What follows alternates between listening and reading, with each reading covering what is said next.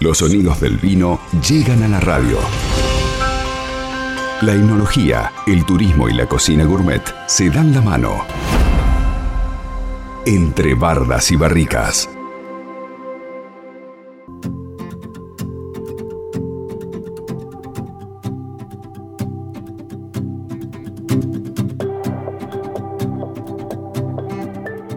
Le damos la bienvenida porque a partir de este momento estamos inaugurando un nuevo espacio, una nueva columna aquí en Todo Bien, como escuchaban, entre bardas y barricas. Le vamos a dar la bienvenida a Carol Morillo, que es licenciada en Comunicación Social y guía de turismo en la bodega Familia Joeder. Carol, ¿cómo te va? Diego te saluda, un gusto recibirte aquí en el programa y sobre todo para hablar de estos temas, ¿no? Del vino. ¿Cómo va, Carol?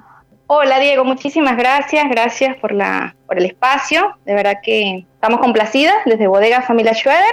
Damos la bienvenida a todos en este espacio para aprender, comentar todo sobre vinos, técnicas de cata, vamos a hablar de enología, gastronomía y sobre el turismo que llevamos a cabo en Bodega Familia Schroeder. Así que, como bien comentaste, vamos a estar acá todos los miércoles en Todo Bien. Muy bien, bueno, un placer de recibirte Dijiste turismo. ¿Se está haciendo algo de, turismo en este momento, Carol? Bueno, actualmente eh, presencial no. La bodega está cerrada para el turismo, así que bueno, nos estamos preparando para la reapertura. Estamos muy presentes ahora con preparando todo lo que son actividades online, así que invitamos a todas que estén pendientes de nuestras redes. Pero antes, Diego, quiero comentarte sobre el equipo que va a estar eh, a cargo de este espacio.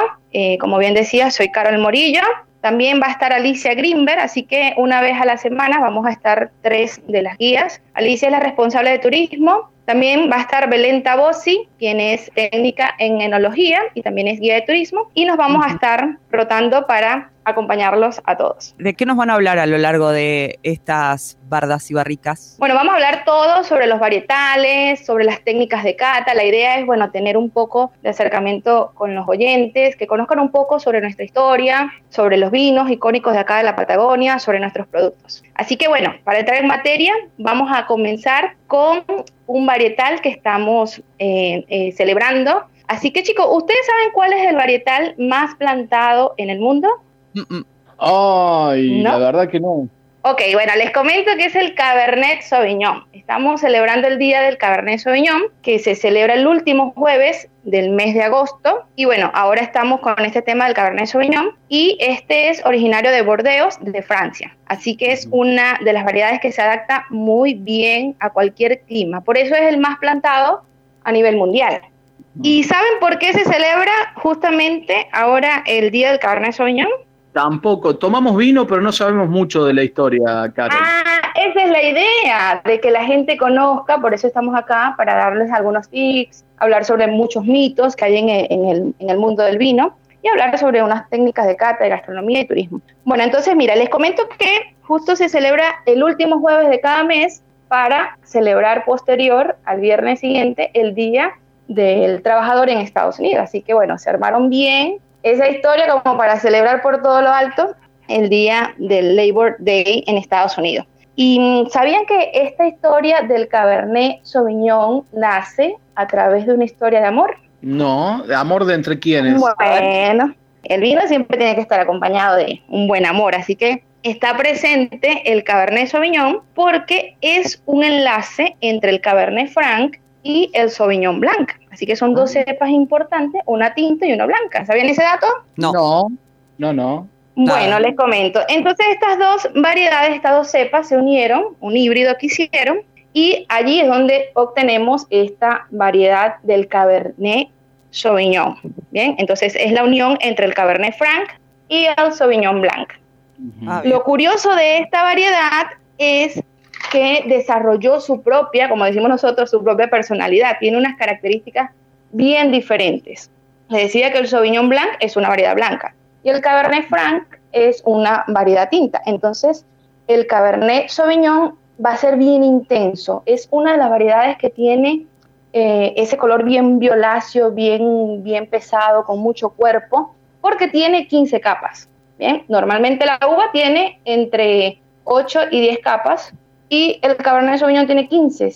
Además de todo el clima que tenemos acá en Patagonia, con unos vientos bastante importantes, bastante fuertes, entonces esta variedad desarrolla esa capa más fuerte y por eso vemos este, que es un vino bien con mucho cuerpo, de color bien intenso, intenso, perdón, violáceo, y por lo tanto nos va a dar mayor astringencia en boca. ¿Saben qué es la astringencia? Los taninos.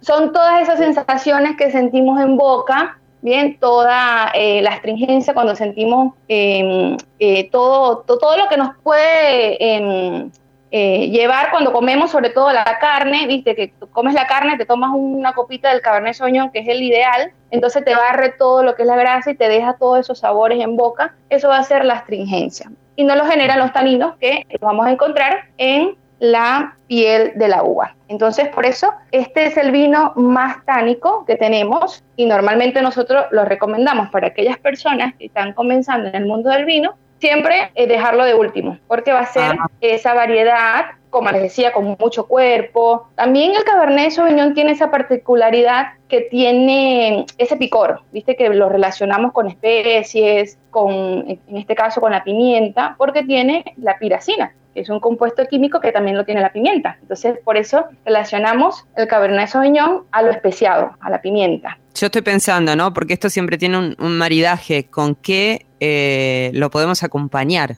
Bueno, yo te estaba comentando y seguramente ya estás pensando en comida. Bueno, Majo, te cuento, ideal para el asado. Esto es ideal para el asado, por lo que le decía, comida con, con grasa, porque nos va a ayudar a barrer toda la grasa que nos queda en boca. Ideal para unas empanadas salteñas de carne o como las quieran acá comer. También eh, lo recomendamos con ñoquis. Tenemos una, receta muy rica que dimos en una cata online que hicimos el mes pasado para los colaboradores del grupo.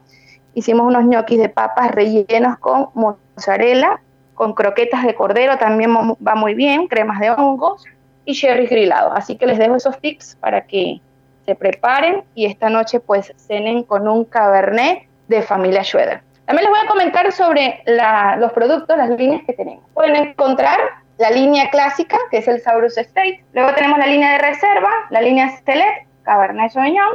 Y lo mejor de todo es que ya tenemos, hicimos el lanzamiento en plena pandemia, así que fuimos bien, bien atrevidos con esto, porque lanzamos el Cabernet Sauvignon en la línea icónica, emblemática de la familia Schroeder, que es la línea que se llama así Familia es el tope de gama y está genial. Así que lo podemos encontrar en estas tres variedades. Bien, en la, en la línea, la línea familia es, eh, es el último que, que, ha sacado sobre Cabernet Sauvignon. Sí, correcto, y es la línea premium. Es, La diferencia entre las líneas, vamos a encontrar el paso por barrica y la guarda o la crianza, como se le llama. Qué linda historia esta del amor que nace entre el Sauvignon y, y, el, y el Cabernet eh, ahora, eh, el Sauvignon Blanc eh, y el Cabernet Franc, si yo tomo un Cabernet Franc, ¿va a ser más fuerte que, el Cabernet Sauvignon? No, el Cabernet Franc va a ser más frutado.